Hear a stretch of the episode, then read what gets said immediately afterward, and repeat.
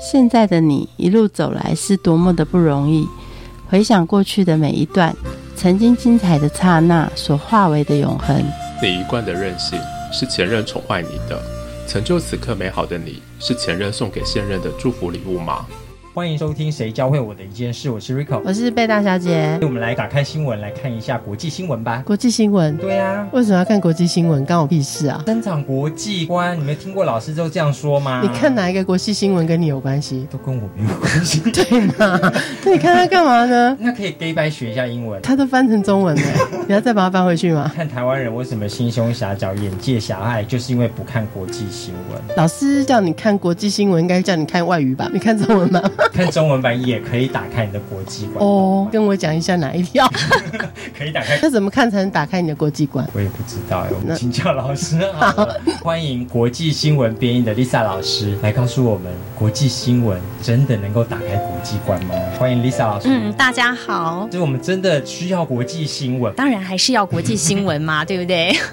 因为观点是培养出来的，所以你要常常接触，你才有自己的想法。小贝同学有没有听到？观点是培养。或者是说你想要炒股票赚大钱，那你也要看一下对国际，比比方说像现在中美贸易打得很热，那其实全世界跟中国有关系的企业或个人，只要有一点关系的，其实都是非常紧张，在关心现在的趋势，因为大家都不知道接下来会怎么发展，所以起码在这一点你可能要看一下国际新闻。所以老师，你站在国际新闻的第一线，所以你的是炒股。哎，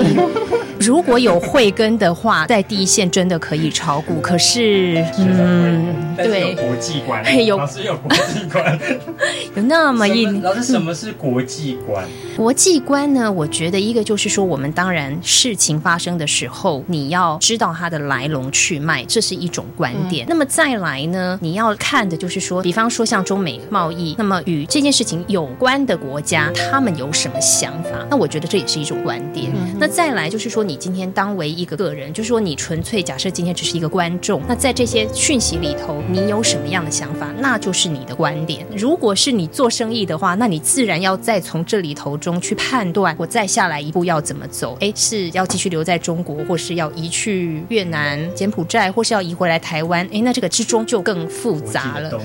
对国际的情势，那为什么我们现在就说国际新闻它的重要性是越来越高？是因为现在这二十年。来，大环境变了很多，所以很多事情真的是牵一发动全身。你看，我们以前很久以前不会有苹果在加州上市，iPhone 新的上市，你明天台湾就能买到，天底下没有就没有这种事情。可是现在什么事情，它的那个秒差落差，也许就是几分钟，或者是你睡觉起来就发生了。所以我会觉得现在的国际观或是国际新闻有一种就是那个那个联动性很强，很强，或者是说你会觉得它有没有直接的相关不一定，可是。你会觉得它来的很快，一下子之间就收到。之间发生的事情，对，搭飞机还快哦，非常的快。而且现在最可怕的就是推特，因为外国人用 Twitter 用的很多，所以也许我们在这个聊天的当下，Twitter 的讯息就满天飞。对对，那像我们做国际新闻的人很害怕的一个新闻就是坠机的事情，因为那个事情可能一下去就是好几个钟，好几个钟头，就是在或者是某一些天灾。像我印象很深刻的是多年前南美有一个国。家应该是智利吧，它有一个矿灾。那那时候很多新闻讯息就是一条一条的从推特出来。那所以你那个即时感的差别，大概就是可能你每三十秒、每一分钟，你就会得到一个新的讯息。那这个都是在我刚刚出道，或是我以前念书的时候是没有这种状况。所以你说，当然我们又回到一个到底那一件事情跟我有没有很直接的关系？你当然也可以说，反正南美的事情跟我也没什么关系。但是有时候我们当为作为一个地球人，我们也是要关心一下。哎，有可可能。是不是那个地方将来他可能需要一点募款？那我们台湾一直说我们要参与国际，那是不是有办法去给他们一点帮助？或者是说当地也许，比方说像很多地方地震后他需要组合屋，或者是说需要呃食物上的补给。像我知道的是，我们的那个慈济，它的那个米啊，在地震或是天灾的时候，它大量的送到国际很多地方去。那虽然有一些国家的人不吃米，可是，在天灾的时候，他很快的时候需要一些水跟食物来补充体力。那他。那个方便的、及时的米，很快就能够发挥上来，就是有一些直接跟间接的影响。所以你多知道，不知道不会死，可是多知道一点总是有趣，也可能是好的。那老师做国际新闻多久？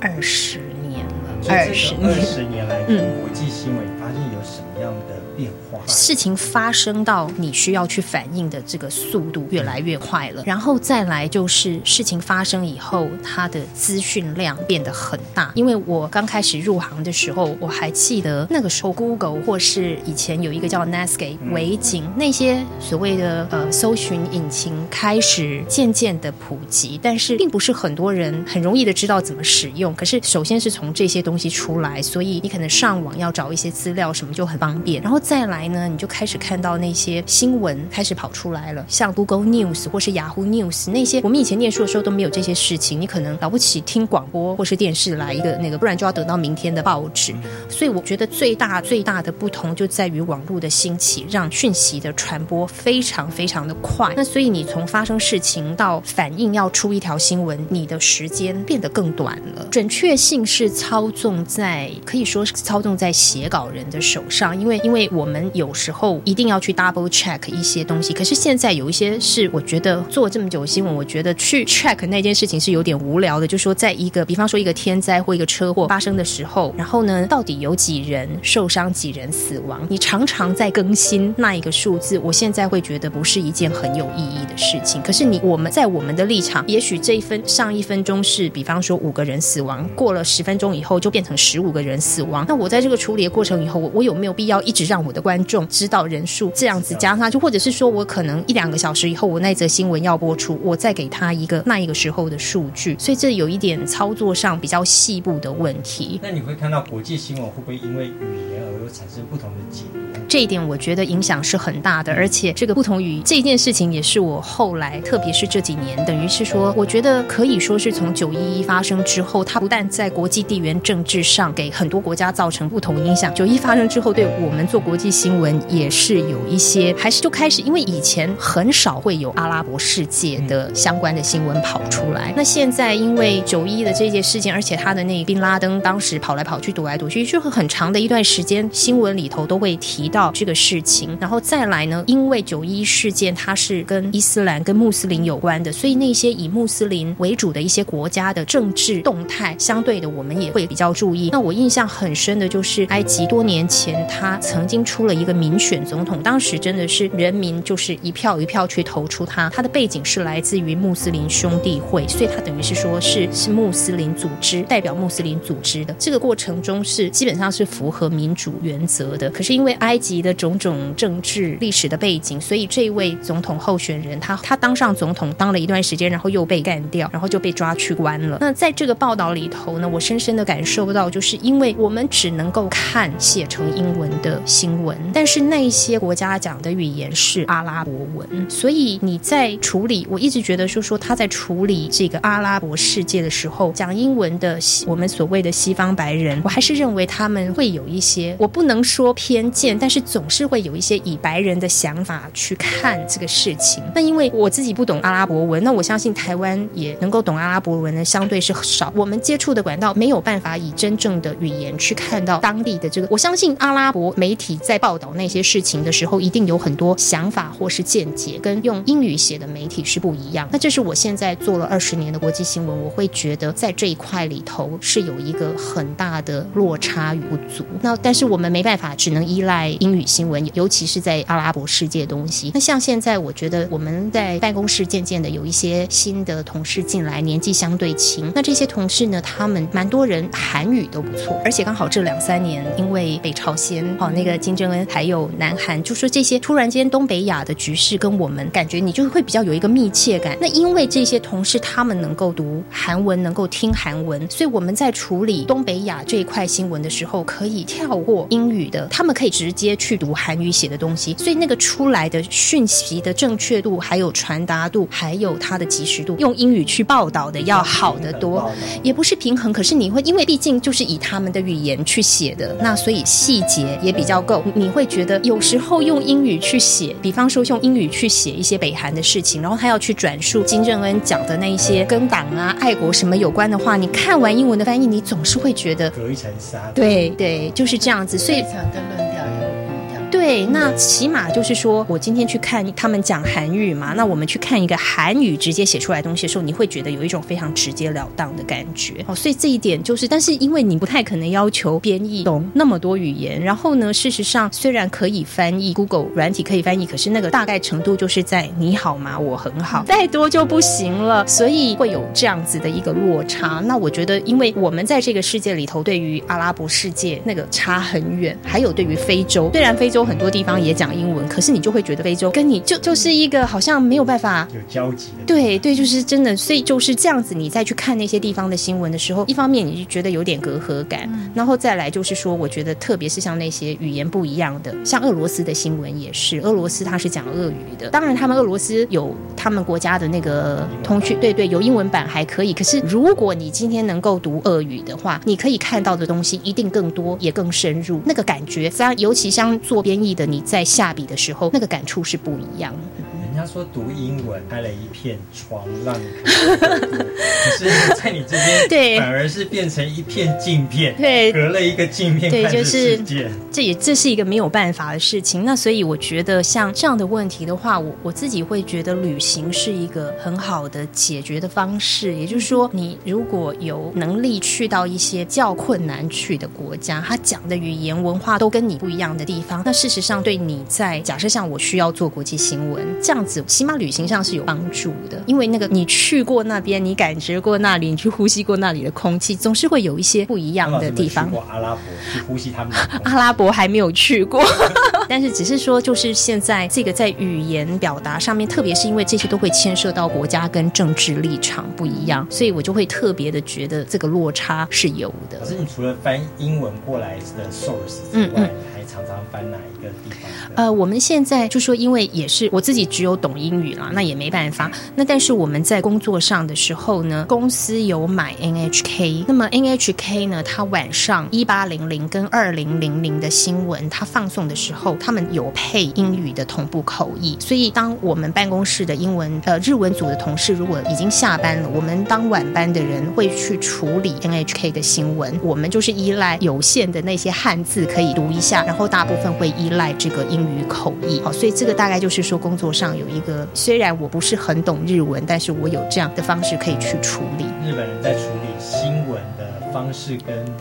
人他们有不太一样的方式。有第一个，我觉得日本，可是我看到的只有 NHK，我不知道，对，就是以英文版。对，也也就是说，其实我虽然是看到英文版，但是它基本上它是两个频道，所以它有日文在播出，所以它同样的，它是对它国内这样播。那我觉得 NHK 它有一个我很欣赏的优点，就是说它相对步调比较缓慢，它可以把事情，因为你有时候特别是你去听像 CNN 的新闻或是福斯的新闻，他们就是连珠炮啪啦啪一直讲一直讲，然后这样这样这样很很快。那我觉得看 NHK 的新闻，它就是慢慢的，然后事情好像你就会觉得说它可以慢慢的把事情讲的比较清楚，它可以讲的比较。然后他也会把那个背景，好像就是你，你会觉得，如果今天是一个国际新闻，你完全不知道状况，那 NHK 做那条以后，你大概可以把它的骨干可以抓到，就是我觉得 NHK 很强的一个地方。然后再来就是说，NHK 他们在处理画面的时候，第一个他们的画质非常漂亮，然后再来是他们，我不知道你们看，你下次看国际新闻，你可以注意一下，通常我们因为受限到时间哦那个长度，所以我们常常会就说你会觉得那个画面就是跳得很快，每一格是比较比较小、比较碎。NHK 它的新闻、它的画面通常都是比较完整，就是你会觉得看到，觉得画面也比较美，东西也比较多。那因为 NHK 等于是日本的公式，他们的资金跟资源都不一样，所以我们看了是都非常的羡慕。而且 NHK 他们世界各地都有特派员，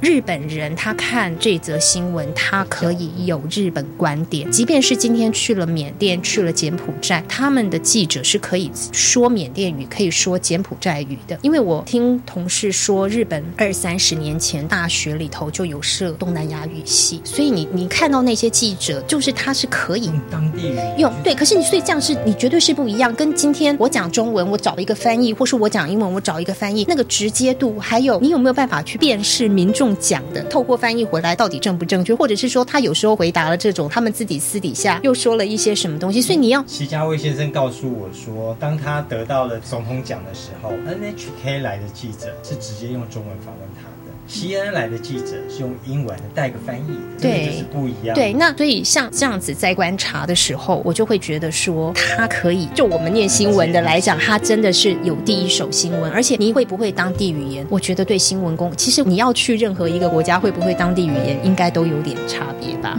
就像你可能去了泰国，去了什么东西，你会个两三句，那他们马上就会觉得很高兴、很亲切，对不？因为通常一个一个公司要派记者，派你去巴西，派派你去南美，什么不会说去三天就回来？以 NHK 的状况，他们大概都是常驻的，所以我们可以看到说，万一那边发生新闻的时候，那一张脸孔，哎，这么几年来他是会出现，那所以他可以去耕耘，他有他自己的人脉，这一点在跑新闻上就是很重要。像这一个就是说，我觉得我们台湾这一点就比较不足，因为我们现在基本上没有任何一个电视公司有这个，最主要还是钱的问题嘛，对不对？你不太可能，对你不太可能说长久派一个人，可能北美有啦，北美大概有，可是基本上现在海外特派已经是非常少，顶多就是像现在最近香港的这个示威游行，那因为香港跟我们有对很近，所以你就是派记者赶快去。可是我必须要很坦白的说，记者去你也是找一个繁忙的十字路口站一下，对不对？然后举举举了个麦牌，那么就是现场抓两个民众来访问，没有住在当地这么懂他们。对，可是可是有去跟 没去还是有差啦，对不对？或者是说像日本如果发生什么事，韩国发生什么事，因为跟我们有地利之便，你可以很快的去，所以这个在新闻上面有几个不同的层次。做一个新闻编译工作，有哪一些工作要做啊？工作状况第一个就是说，这是一个需要轮班的工作。那以我自己工作的公司来说，我们有三班。第一班的同事呢，通常就是四点凌晨四点上班到十二点，或者是五点到下午一点，然后再来第二班进去呢，基本上是第二班又会拆成两班，有一班就是九点进去到晚上六点，所以二十四小时都有一定要有一个编译层。大概没有的就是四到五个钟头，就是晚上一点到凌晨四点那段时间是没有，其他时间基本上都是有人的做编译。我觉得第一点就是说，上班的时候都在干嘛？翻译，就一直翻译啊。对，可是因为因为每个公司的需求不一样，像我过去的公司，他们就是你翻译完之后，他要你配音，那这个画面的剪接会由剪接师去处理。可是我现在上班的公司，他就希望一人包到底，所以我们稿子写出来以后，我必须要自己去配音。然后现在因为都是用这个非线性的剪接，所以要把它剪接，就是从头包到尾。剪接也要自己。对对对，配个剪接师。对，现在已经没有剪，就至少在我的我目前的公司，剪接师不帮编译剪带子，编译自己要剪。编译要对，那你只有在某一些特殊的情况，你可能怎么要做一些很特别的效果，你自己没有办法，或者是说今天这一条很重要很重要是高层长官交代的，那个时候就可以有剪接师。我是觉得术业有专攻啦。好，你 我自己剪当然剪出来，大家也都看了这么久，但是有剪接师一定不一样嘛，对不对？所以这个就没有办法。但是我们台湾企业就知道这个资金控制的就比较。那在翻译的过程中，你都会剪哪些新闻？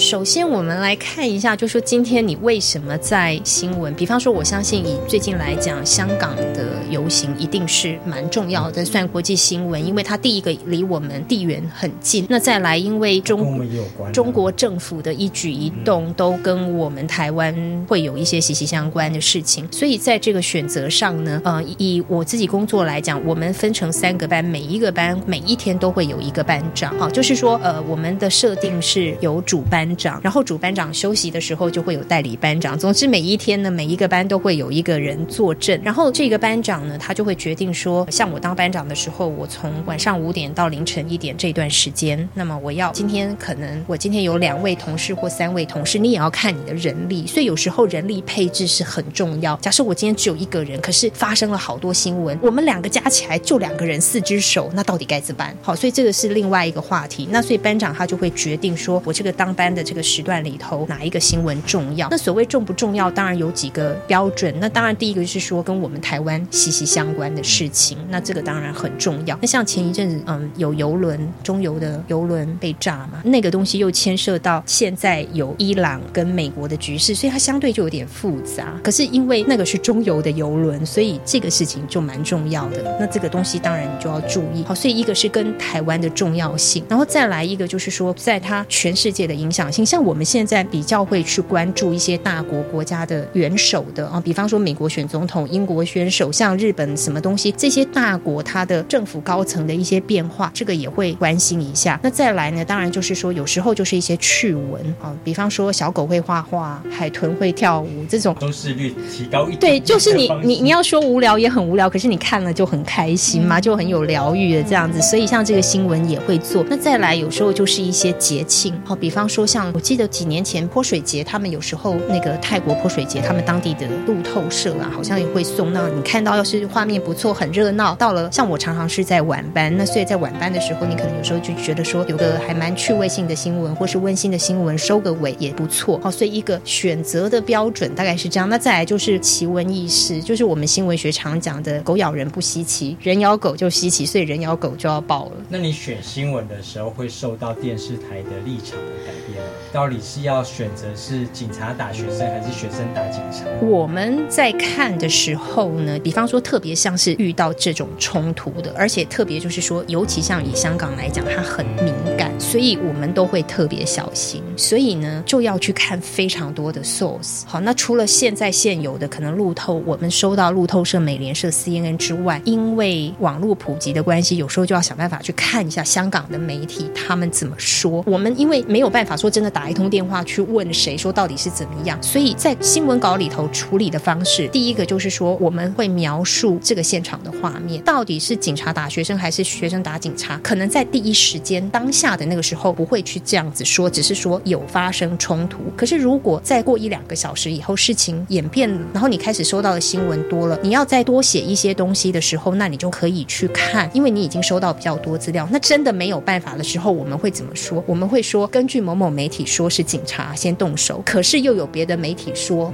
是学生先动手，这样子在我们在新闻上说他做到那个平衡报道，对，就是说我们能做的都是这个状况。那所以有时候可能大家在看新闻的时候，如果看到这样子，你会觉得为什么不告诉我是警察打人还是人打警察？如果看到这样的话，那就是表示说，其实在处理这个稿子的人，事实上花了很多的力气，再让它达到平衡。所以以香港新闻来看，它香港并不是一个以英文为主的英语系。国家可是还是会到编译的手上来处理这件事。这个事情要看公司的配置，因为以我工作的地方来讲，因为像我们香港目前香港很多新闻，你收到很快是从 CNN，CNN 晚上八点的新闻，它是在香港，那个主播是在香港，也就是说他到了亚洲时间二零零零的时候那一节，他是在香港播的，所以 CNN 对于香港的事情就会比较关注，那所以他就会放，就是因为这个原因，香港就归在国际新闻。可是，在别的公司里头呢，可能中国香香港他会把它归在大陆组，对对，所以可能看那个划分。只是我觉得现在真的是因为来源太多，那像其实香港人写中文很奇怪，他会把一些字写进去，其实都是中文字，但是看不太懂。是啊，就像我们台湾写撇步，香港人看不懂。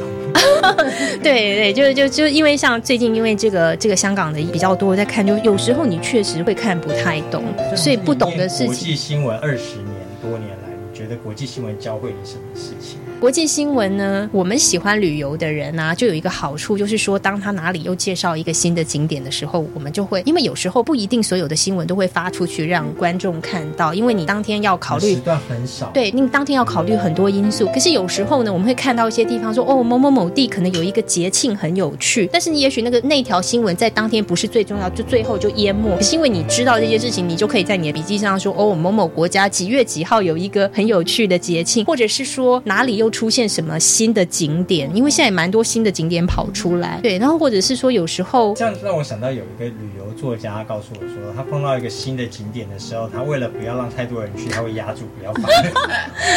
他保留一些自己私密的。对，就是我觉得对于喜欢旅游的人来讲呢，好像对这个国家的那个概念比较强。然后我自己在旅行的感觉是说，有时候你稍微知道那些国家一些事情，那你去的时候，如果能够稍微讨论一下他们国家的，比方就。或者是说，你们现在在谈一个什么法案呐，吵得很厉害啊？或者是说，比方说，如果你现在去脱欧，你可以跟遇到的人说，来讲一下这个脱欧的事情，那他们可能也会觉得说，哎，真不错，对不对？对，就是对。那你也因为这个机会，你可以有进一步，因为你现在听到脱欧都是隔着媒体告诉你的，对不对？那如果你有机会，你去伦敦的咖啡厅，你坐下来，哎，可能跟一个妈妈或是一个农夫或是一个上班族，哎，来讲两两脱欧，你可以听到就是我们新闻上的第一手消息。我觉得这个不是真的有什么重要或不重要，可是那有时候是可以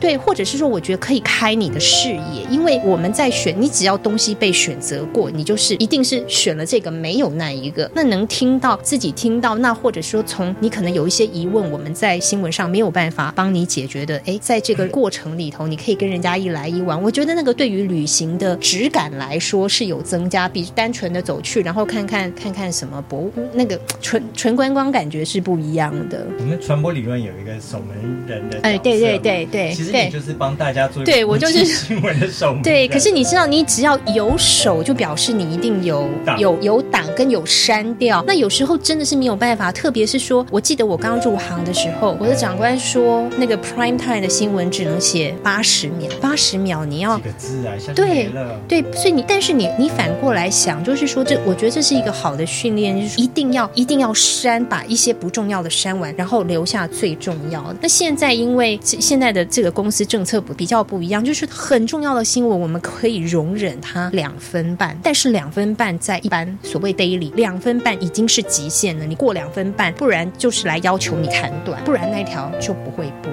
因为还要播好多新闻，好，那当然再来就是说，今天去选择这个新闻，有时候跟那一台的政策也有关系。比方说，有一些台它就是比较注重财经新闻，所以你要是政治比例放太高，那个可能，那或者是说像现在以台湾的状况来讲，因为虽然明年才要选举，但是大家都说就快要选举了，所以现在这个又压缩了国际新闻的时间。对，就是说台湾这些政治人物的动态绝对会占最大的一部分。那所以你今天你一个国际新闻这个空间。真的非常有限哈。可是以现在我们又不像北韩一样会把这个网络锁住，其实大家已经不需要透过守门人的角色，自己可以找到国际新闻，爱看哪一台就看。对，所以现在呢，就是说，而且也好多那公民记者，还有素人记者，对，还是 BBC，你要下载 APP 还是对，你要就那，所以对我们这个传统出身的人，事实上我也会觉得这是一个隐忧啦。就是说，现在还守着大概 format 还是很像。就传统新闻，但是我们的这个媒体再来会怎么变，真的都还不知道。现在又有 Google，也有 YouTube，对，看这些国际新闻了。你会建议大家用什么样的方式来阅读国际新闻？就假设以英文来说好了，比方说今天出现，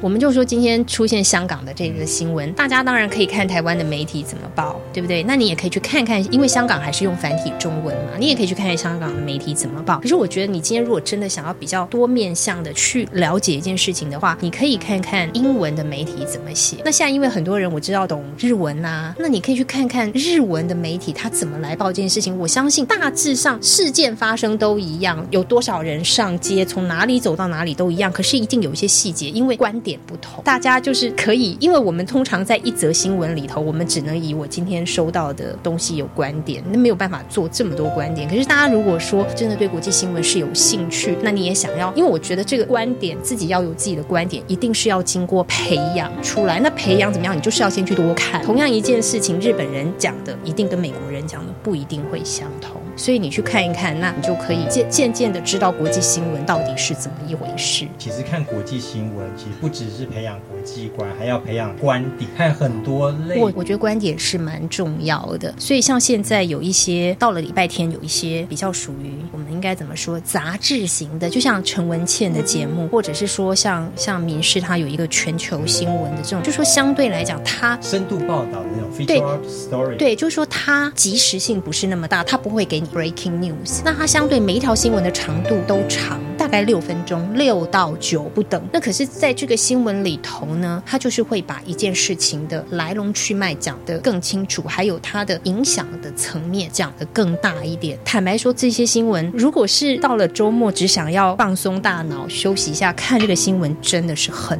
累，因为很长。但是如果说今天你可能想要培养一点观点，或是说你不满足每天的新闻太单薄了、太讯息太少了，那你从这些节目里头去增加那个面相，跟增加一点深度，我觉得那是还蛮有帮助。当然，我必须要讲说，我们因为台湾是没有办法每条新闻都派人出去采访，所以有时候这个新闻在做的可以说是一个综合整理的，所以还是跟你走到那边去采访，多少还是有点。点不一样。可是至少说，在它的深度广度来讲，是比一般性的新闻就会更高。所以这个就是说，对于国际新闻有兴趣的朋友，其实可能可以从这些节目慢慢的开始。那我们最后来帮大家问一个问题：不管当学英文也好，或者是增加观点或见闻也好，你会建议哪几个媒体是可以看的？看 Time 或是像英国那个 Economist，就大家很喜欢。那当然，那个你要看那些东西，很喜欢查字典，对，所以我就说要看那些东西的先决条件是你的语言要够好。对，那如果呢不要到那个地方的时候呢，其实我还是会觉得现在说到看报纸，好像觉得很老古董。会上网络的新闻。对，但是就是说我们所谓的平面媒体，因为平面它不需要顾及到画面，所以它可以写。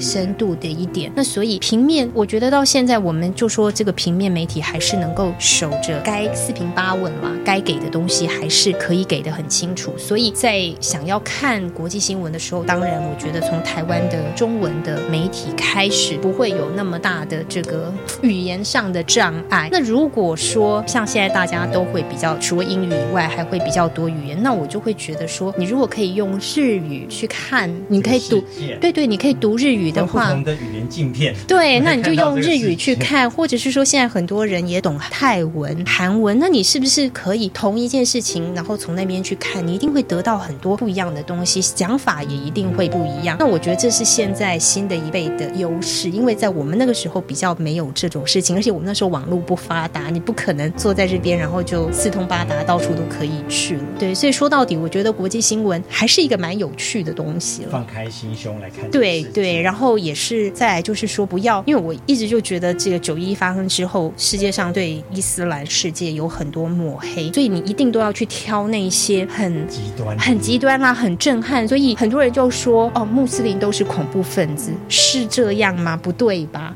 可是没有另外一个声音，所以像这，我相信这样的事情也会发生在很多，或者是我们今天要报道一个可能东南亚或非洲的国家，你一定就是要去去强调它什么又穷又落后又什么？可是真的是这样吗？我不知道，因为我没有去过。可是很多事情是要打一个问号的。好，那所以在这个国际新闻上面，我是觉得可能就是你看了，但是我们新闻学上就是告诉我们一定要存疑嘛，对不对？所以就是说还是要保持，就是你有点怀疑，然后现在反正找资料。很方便，还是可以再去多看一点东西，然后心胸要打开，因为不要太相信媒媒体的一言堂。因为在台湾，毕竟收到的讯息，就说我们只能看靠英文或靠日文，毕竟还是比较有限的，所以有时候就是多多看多开放这样子喽。谢谢老师，嗯，谢谢，多看多开放。嗯，节目的最后，我们一起来听一下音乐，我们下次见。